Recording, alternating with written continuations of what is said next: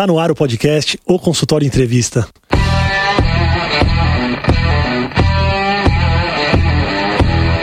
Bem-vindos, eu sou Daniel Kruglenski, médico, cirurgião do aparelho digestivo e entrevisto especialistas em diversas áreas que vão nos ajudar a crescer na carreira, melhorar a conexão com os nossos pacientes e a se desenvolver na profissão.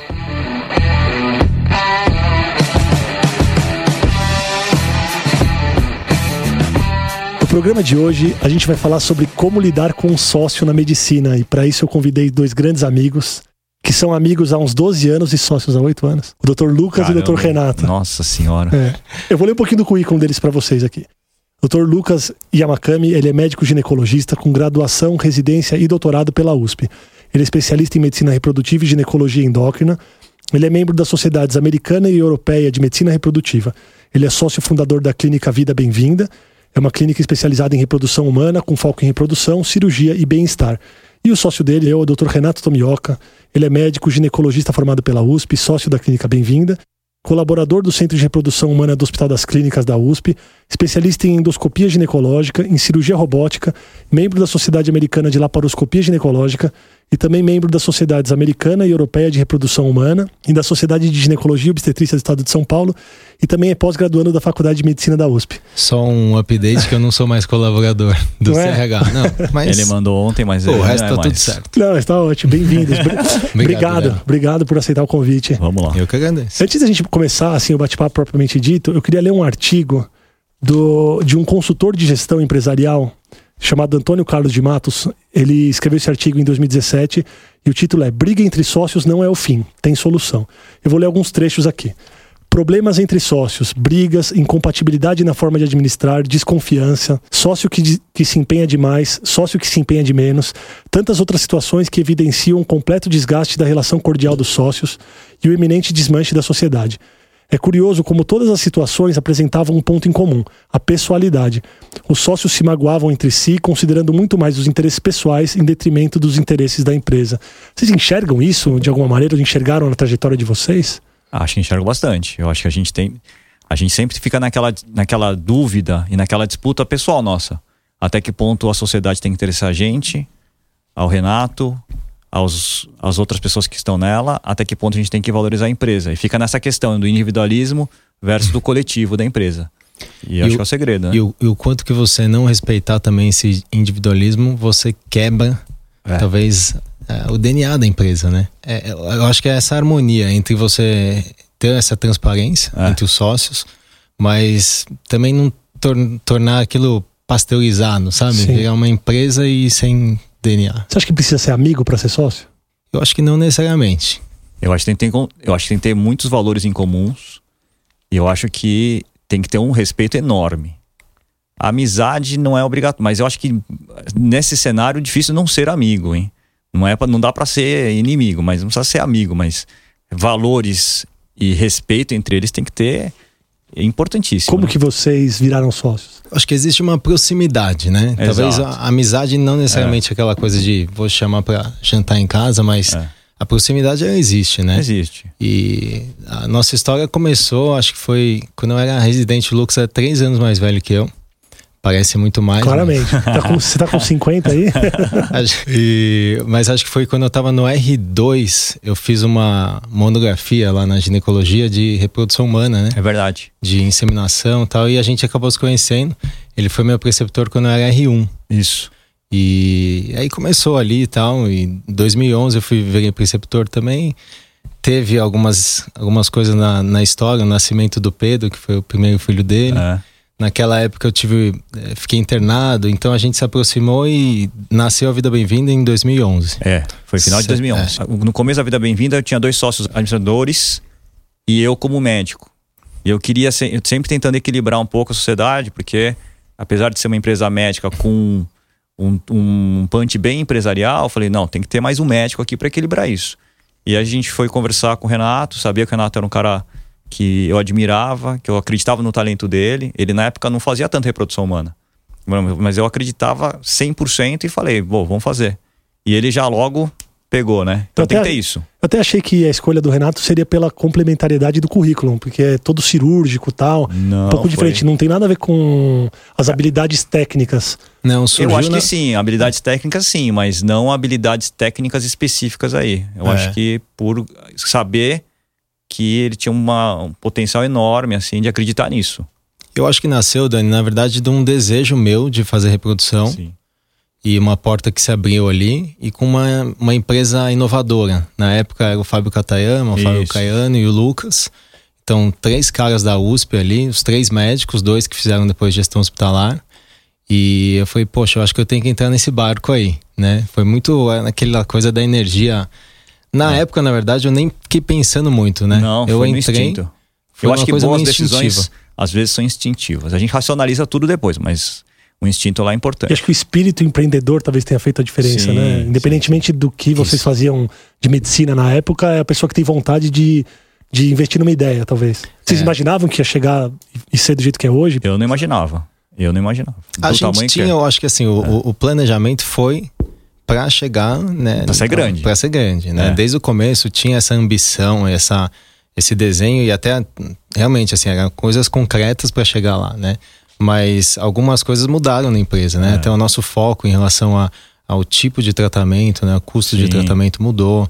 É, a equipe que a gente conseguiu formar depois, Sim. acho que é, aumentou e o, o número de unidades, na verdade, em vez de ficar ampliando unidades, a gente tornou uma unidade maior.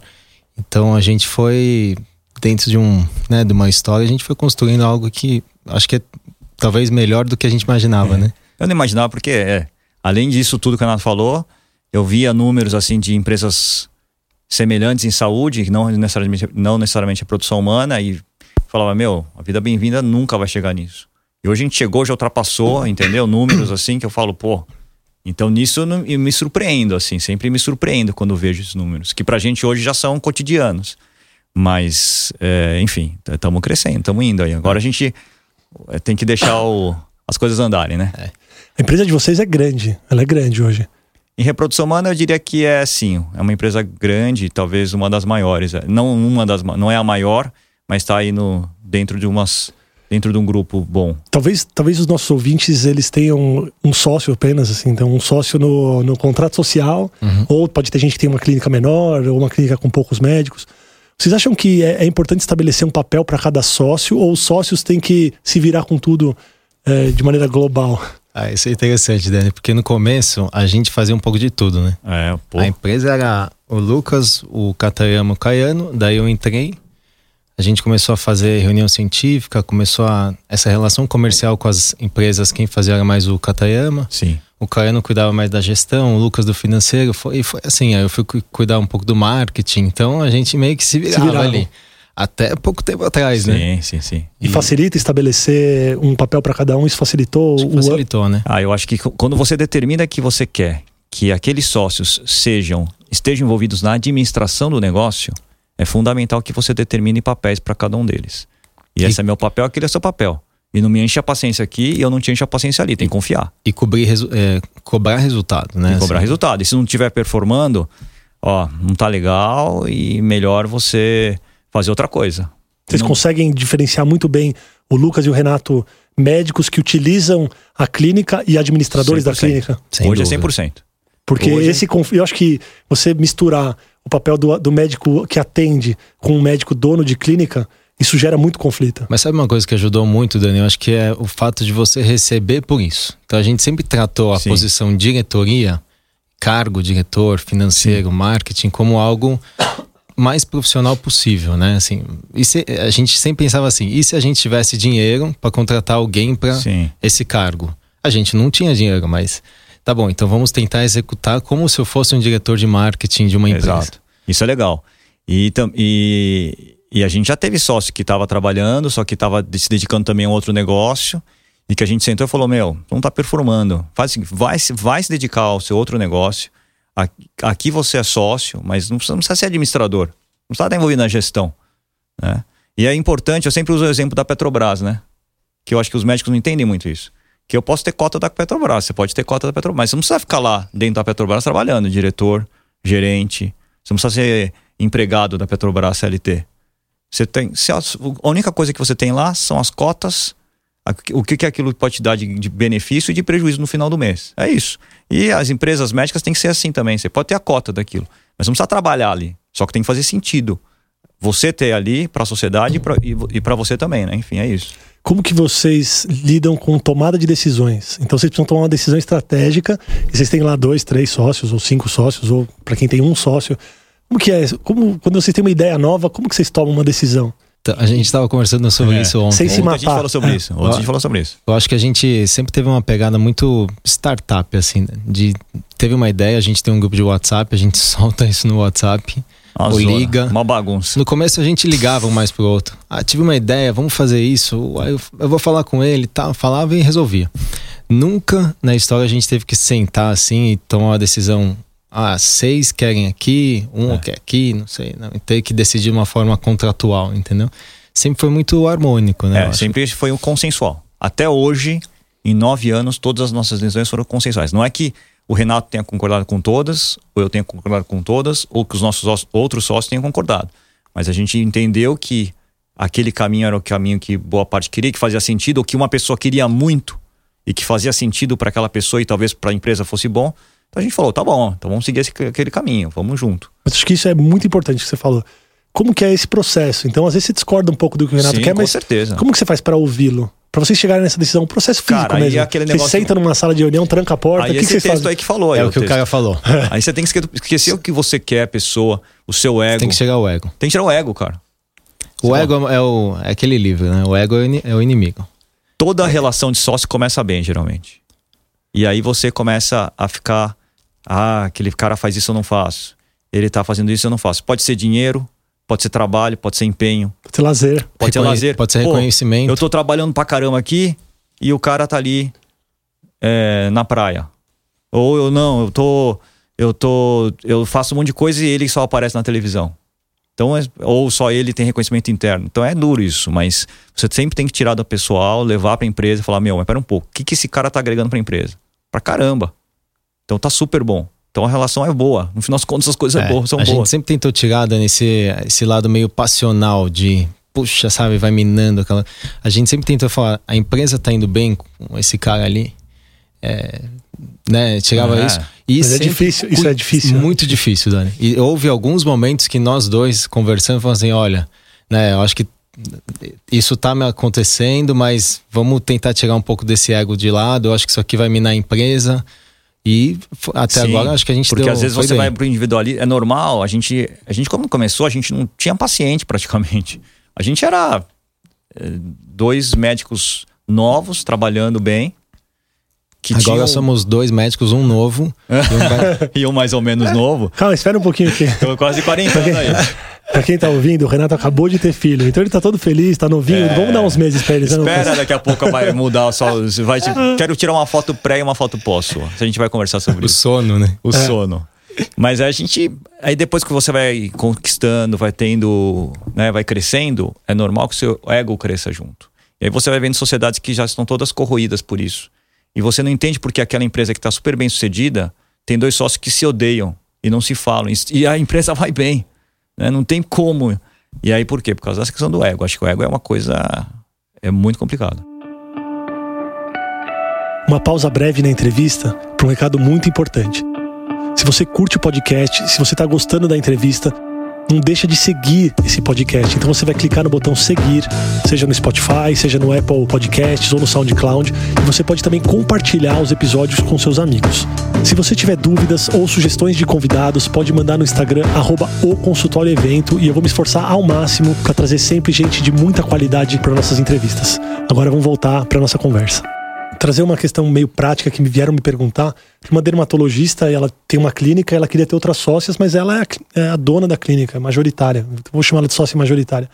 Quando tem uma discrepância muito grande na, na sociedade, vocês acham que as decisões têm que ser democráticas ou ditatoriais? Ou eu tô sendo muito radical de um lado para o outro? É difícil traçar uma regra para isso, né? Eu acho que é uma coisa muito. No nosso caso, foi. Eu acho que a gente tem um pouco de sorte, né? É. Porque na verdade a gente tem idades próximas, né? E o Lucas já tinha uma certa, um certo movimento de reprodução Sim. humana E ele meio que me apoiou ali no começo, foi, sabe? Ele meio que apostou na ideia mesmo. Então demorou um pouco para eu chegar no nível de atendimento, né, de número de pacientes, tal, e realmente trazer um, né, aquele conforto para a clínica, Sim. né? Então acho que foi muito mérito dele de falar, poxa, vamos, vamos deixar, vamos, vamos lá, né? Mas hoje, por Bem, exemplo, um sócio minoritário de vocês, vocês, numa reunião vocês ouvem ele. Pra caramba. Certamente. Igual. A gente tem uma sociedade que é interessante, que ela é desigual em termos de divisão de cotas. Não é que a gente tem cinco sócios, cada um com 20%. Então tem sócio que tem mais cotas, tem sócio que tem menos cotas. Mas a gente, é, e é óbvio que esse é um cuidado que a gente tem que ter. Isso aconteceu historicamente e tem um motivo de ser. Então isso está pacificado dentro da empresa. Tem gente que tem menos cota, entende o motivo, tá tranquilo, tá feliz. Tem gente que tem mais cota, entende o motivo, tá tranquilo e tá feliz. É óbvio que às vezes isso pode gerar uma reconversa. E a gente tem que conversar o tempo inteiro sobre esse assunto. Agora, quando uma pessoa quer uma coisa, não tem esse negócio, ó, eu mando. Se essa dermatologista, por exemplo, chamar pessoas que ela respeita e admira, ela vai escutar essas pessoas. Agora, se ela não escutar essas pessoas, ou porque ela não respeita, ou porque ela não admira, ou porque ela não é uma pessoa aberta a isso, então ela não deve ter elas pessoas como sócias. Ela deveria ter essas pessoas como terceirizadas, enfim, pessoas que é, vão que alugam, trabalhar, é, que alugam o consultório dela, qualquer coisa, mas sócia não. Acho que essa é a grande pergunta. Ah. A ideia dela é montar uma empresa de dermatologia forte que quer crescer, ou ela tem demanda ali de sala na, no consultório dela e ela precisa encher? Esse foi o grande questionamento dela. Né? Essa é a grande diferença, né? Porque uma coisa é uma sociedade, outra coisa é você abrir o seu consultório ali para alguém atender. Né? E isso vai ser uma sociedade de ganho ou vai ser uma sociedade de gasto? De custo, Eles né? vão só dividir custo no final do mês? Ou o que cada um ganhar vai para um bolo e isso vai ser dividido de acordo com as cotas de cada um? Então isso tudo é bem complicado. Nessa situação de desigualdade completa, em termos de faturamento, tudo, eu. É, aí tem a questão da idade, tem que ver quantos anos ela tem. Será que ela já está mais perto da aposentadoria? Então ela quer sucessão? E aí os novos vão ter que entender que no futuro isso vai, ela vai, não vai trabalhar tanto e ela vai lucrar ou não. Então é uma série de coisas que tem que ser vistas. É, é complicado. Vamos pensar numa outra situação. Uma situação de, de conflito. Eu não sei se vocês já vivenciaram isso em outras empresas ou, ou em outras relações, mas uma situação que, que o dia a dia está desagradável. Como lidar né, com esse sócio que está talvez com um propósito diferente? Se já tiveram alguma situação em que vocês tiveram que desfazer sociedade ou desfazer parcerias? Não, é, já certamente houve momentos de atrito. Sim. De até eventualmente uma pessoa pessoalmente ele não está bem, né, na vida pessoal. E isso reflete na empresa, no dia a dia, nas patadas isso do dia a dia. Isso que o Renato falou é importantíssimo. Acho que se o cara não está bem, ou a pessoa não está bem, isso reflete na empresa. Então, uma das coisas é tratar essa pessoa ficar equilibrada, né? E a gente tem essa sempre essa tentamos ter desde o começo essa transparência de falar um pro outro, né? Pô, o cara não tá bem, vamos lá falar com ele. Pô, você é. vai sair para jantar e conversa. É, não tá bem, tem que eu acho que a melhor forma é transparência mesmo. É o mais difícil, às vezes você quer ficar quieto e aquilo vai te irritando e você vai só dando patada, mas é melhor talvez resolver, né? Conversar. Legal. Então acho que o autoconhecimento é importante. Aí você tem que saber o que você está sentindo e por que você está sentindo aquilo. Né? E depois você tem que trabalhar isso dentro da empresa. E aqui eu acho que vale o mérito das esposas, no caso. É verdade. Vamos fazer uma homenagem a elas, né, Renato? As, as esposas, elas realmente são aí o fiel da balança ali, são o nosso equilíbrio, né? E que é às vezes elas se conversam, olha que interessante, né? É. Eu digo as esposas porque a maioria é, é, homem lá, né? É. De, do sócio. Então as, as, as mulheres, elas ouvem em casa o que a gente reclama, as patadas que a gente dá eventualmente nelas, né? Isso reflete elas, como elas têm, a gente deu uma baita sorte delas se darem super bem também, elas se conversam e isso também traz. E até vem, e até vem falar com a gente, ó tá acontecendo isso, a gente, pô, pera um pouquinho, vamos conversar com aquele sócio ali, ou vamos ajudar aquele sócio. E é isso, isso é importante. Mas isso, isso aí é uma sorte. Eu acho que isso não é obrigatório, mas realmente a gente deu uma sorte de ter esse tipo de sociedade muito harmônica. Né? Mas mesmo assim, eu acho que a gente tem essa sociedade harmônica porque a gente faz o esforço que a gente tem que fazer. Não é porque a gente deu sorte, tudo aconteceu, todo mundo. É... Não, a gente Pô, já tive várias situações que eu falei, meu, caramba, o que tá acontecendo?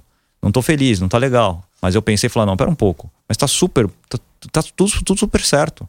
E eu que tô errado. Eu que tô com meu ego lá em cima. Eu tenho que abaixar meu ego. Tenho que ficar na minha e ficar feliz por o que tá acontecendo aqui. Então é isso. Né? Vocês, vocês fazem alguma coisa ativa para manter a união de vocês, a união da, de todos os sócios? Ou vocês acham que as dificuldades que vocês superam acabam unindo, ou são as duas coisas, ou acabam unindo mais vocês? A gente tenta ter um, uma pegada muito positiva, assim, né, Dani? Acho que de, por exemplo, aconteceu uma coisa legal, então um sócio novo, a gente celebra, a gente sai pra, né? Isso é importante. Pô. A gente sempre tem, tenta, o Conrado traz muito isso, isso também, né? Pô, de celebrar. Vamos sair, vamos comemorar. Porque ele gosta de restaurante italiano, a gente gosta mais de restaurante japonês. Aí é duro, mas tá bom. Mas que, é... essa, que seja a maior discordância Mas entre essa vocês. é uma discordância que a gente tem entre os sócios é. aí. Qual, qual restaurante a gente vai hoje? Não, tudo bem, maravilhoso. Agora, já teve alguma situação em que vocês é, passaram por alguma dificuldade juntos e isso fortaleceu vocês? Ou alguma, por exemplo, alguma reunião difícil, alguma decisão difícil? Ah, já. Certamente. Eu, eu, eu tô encarando vocês como um casamento, na verdade. Então. É, é um casamento e não é. Porque o casamento envolve uma coisa mais passional, né? Eu acho que aqui você tem que ter o passional, porque senão também é chato, mas você tem que ser muito racional. Tem que ser, ó, o que que tá acontecendo e tal, porque senão também não dá certo. Depois mas no casamento também, né? Em alguns momentos tem que parar, tem, respirar fundo e... Tem, porque é uma sociedade, né? É. Você fala, não, tá legal, a gente tem esses ganhos nessa sociedade que a gente tem hoje, é. né? Tem essas vantagens e tem essas desvantagens. Sim, é verdade. Eu acho que tem uma diferença importante do casamento é que até um dos pilares que eu fiquei pensando aqui para uma sociedade dar certo, né, entre sócios e tal, é talvez essa harmonia financeira, viu, Dani? Então, por exemplo, você colocou um texto ali no começo, né? Se um sócio está trabalhando muito, está dando um gás para a empresa e o outro está meio ali, o cara que está dando muito gás, uma hora vai irritar, né? Sim. Então, assim, talvez essa meritocracia responda por um, um aporte financeiro maior para esse cara que está trabalhando mais. E isso traz a Sim. paz societária, entendeu? Então, é, é, algo que a gente sempre ficou pensando. Sim. Poxa, eu parei de trabalhar um pouco como diretor ali de marketing. Eu não tenho que mais ganhar como isso, né? Sim. E aí todo mundo fica tranquilo em relação a isso. Porque o outro lá que está trabalhando muito mais no laboratório... Pô, tem que ganhar mais. Tem os, ciúmes, mais. os ciúmes destroem a relação. Né? É, os ciúmes, o ego... São os, são os pecados. Vocês né? conseguem citar aí alguma situação em que vocês tiveram uma dificuldade e que vocês superaram? Cara, não sei, eu, assim, uma das questões que a gente teve, não foi nem dificuldade, eu diria que uma das questões foi o nosso curso, né, Rê? É. Eu, eu, eu, eu estaria o curso como uma lição que a gente teve. Então o Renato trouxe, o Renato teve a ideia de fazer um curso de reprodução humana e ele falou: Meu, eu quero fazer e tal. E a gente ficou pensando no modelo. E a gente quebrou a cabeça pensando nos modelos. Porque uma coisa que tava. Tem coisas que são muito estabelecidas ali, que é atendimento médico. Né? Agora, o curso, quem que vai fazer, quem vai dar aula, vai ser da, vida, vai ser da vida bem-vinda? Ou vai ser um negócio da pessoa física? Renato, Lucas, e vão chamar mais um cara. Como é que a gente vai fazer isso? E aí a gente tava ali, e aí você tem que pensar como é que a sociedade vai se comportar em relação a isso? Como é que os outros sócios vão entender isso? Como é isso a longo prazo? O que, que vai acontecer? E aí a, a gente teve que dar, pensar no ego. É. Porque é. qual que foi a dificuldade, Dani? Como foi uma ideia que partiu muito de uma pessoa, Sim. essa pessoa se sente dona da ideia e quer ganhar. E, e a energia dela tá ali. No caso, eu ah. tive essa coisa do curso tal, e, e mergulhei nisso, 2018 que, que eu pensei na época? Poxa, vou chamar as pessoas que eu acredito que vão fazer esse curso ir para frente. Não necessariamente é todo mundo que tá da clínica. Aí entra nessa disparidade entre você tá amarrado ali na, naquela sociedade versus o quanto que você tem a liberdade de ter uma ideia e drenar aquilo, ou se amarrar aqui e perder totalmente a energia. Mas sabe, ah, então desencana, não quero fazer mais nada. E difícil, difícil. Foi muito difícil. E acho que foi, a, foi um momento ali que a gente ficou pensando. O Oscar deu uma, o Oscar, Oscar deu uma opinião muito boa. Foi bem legal. Mas a questão é que a gente tinha os dois polos, né? Primeiro polo, o curso só era possível só naquele momento por causa da vida bem-vinda. Se não fosse a vida bem-vinda, o Renato não ia ter esse curso. E o segundo polo era, o curso era possível porque o Renato queria que fazer aquele curso naquele momento. Se não fosse Renato, também não teria o curso. E a gente ficou nessa questão louca, a gente não sabia como resolver isso, a gente decidiu falar, não, vamos fazer, vamos fazer da vida bem-vinda. O Renato é o diretor responsável pelo curso, ele vai receber por isso. Ele vai ter que receber por isso. Ele vai coordenar o curso, vai decidir quem vai dar as aulas, etc. E a gente tem que acatar isso porque ele que teve a ideia. É, então foi uma maneira de a gente resolver. Não é que a gente resolveu 100% todos os assuntos. Não é que todos os assuntos são 100% resolvidos. Mas naquele momento foi resolvido e a gente estava trabalhando isso. E hoje, olhando para trás, realmente foi, acho que foi a decisão correta. É, senão a porque gente... traz força para a clínica e todo mundo está satisfeito, Sim. né? Porque eu fico imaginando hoje se o arte fosse separado. Nossa, ia ser Ia, complicado. ia gerar muito ciúmes. Nossa senhora. Por mais que a gente tenha proximidade entre os sócios, ia gerar uma coisa muito, muito acho que negativa. Ia ser ruim. Então, foi, foi muito uma visão assim de ouvir os outros sócios. É.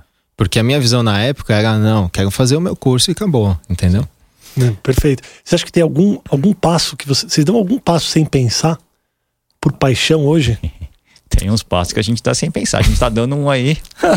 Não, mas vocês discutem e Cara, a gente, eu acho, eu acredito muito naquela frase que eu não sei quem que fala, que você decide pelo instinto e, e coloca nos números o que você quer para explicar É. o que você decide. Eu acredito É. muito nisso, cara. planilha de Excel aceita tudo. Aceita tudo, business plan aceita tudo, DRE estimado aceita tudo. Eu acho que as grandes decisões que a gente teve na história, né, até agora, que levaram a crescimento foram de instinto. Foi assim, meu, meu, não faz sentido, não dá, não vai, ah, não, vamos fazer.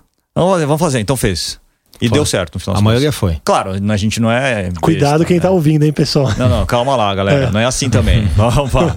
Não é que a gente, não é que não, a gente, quando a gente decidiu fazer, a gente fez contas com o pé no chão, Pra fazer entendeu dar onde é que ia ser, o- onde é que ia estar o buraco e falou nesse buraco a gente consegue sair e a gente consegue dar conta. Então vamos fazer. É isso.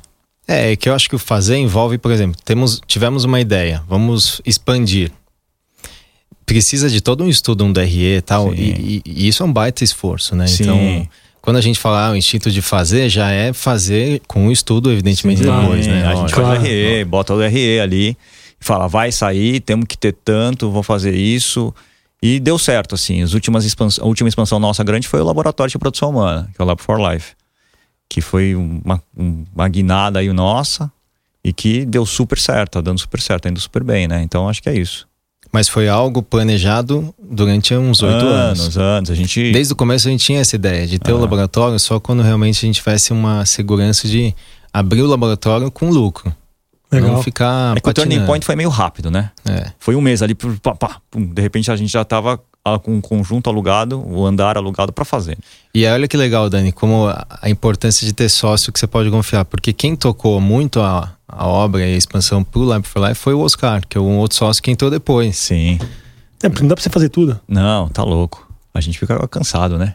E hoje a gente está terceirizando para uma equipe administrativa, para os sócios liderarem, né? Terem a visão de liderança, mas não de mão na massa, porque a gente não consegue mais. A gente está atendendo muito, é muito paciente. Temos que cuidar dos nossos pacientes, é importante, né? Então é isso. Para sócios pequenos que tenham um consultório ou para sócios que tenham clínicas gigantescas, qual a dica que você daria para o lidar no dia a dia em relação à amizade barra trabalho? Alguma mensagem? Acho que o, o primeiro pilar é transparência. E não é fácil ter transparência 100% das vezes, né? Mas ter transparência, não tá se sentindo bem, tô triste, não gostei do que você fez e falar e tentar resolver, né? Eu acho que isso foi uma coisa que Não, eu acho que é. E nisso já engato todos os valores que parecem besteira na, naquelas coisas de é, é, coisa de empresa, não, mas que valor é fundamental. Os sócios têm que ter valores muito alinhados, ética. Pô, eu acredito, Renato, eu boto a minha vida na mão do Renato. Tem que botar, porque senão, se você não fizer isso, se você não tiver confiança na ética do seu sócio, no que seu sócio está fazendo, aí, aí é ruim. Se ele começar a fazer coisa que você fala, mas isso aqui não é, tá errado, isso aqui é antiético. mentira, né? Mentira. Então, ética, transparência, excelência, tem que ser um sócio bom. De qualquer maneira, tem que ser tecnicamente bom. Não pode ser só legal, bacana, bom de churrasco. Tem que ser um cara bacana, bom tecnicamente. Então, esses, esses valores têm que estar alinhados. Se você não tiver um sócio que está alinhado nos seus valores, esqueça. Mesmo que ele seja um cara legal, ou mesmo que ele tenha grana, não vai dar certo. Essa é, É. uma das primeiras coisas que eu penso. É. Legal. É, e, e, e ser uma pessoa que traga harmonia, né? Eu acho Sim. que tem que ter essa paz societária. Sim. E, e para isso, muitas vezes, você vai abrir mão do seu ego, vai abrir mão É. de algumas outras coisas, mas a, a sociedade tem que viver bem, né? Isso, isso é fundamental. É, nessa história do ego, eu, eu penso assim que é a história da objetividade e racionalidade. Então, quando você começa a ficar meio. Ah, você tem que sentar, colocar o racional, falar: não, pera um pouco, o que está acontecendo? Como é que funciona isso? Como é que funciona aquilo? Prós, contras, entender. E saber que a sociedade também não precisa durar para sempre. Eu já falei pro Renato isso, uma, naquela discussão do arte, a gente chegou num ponto que eu só. Não é que a gente queria terminar, hein?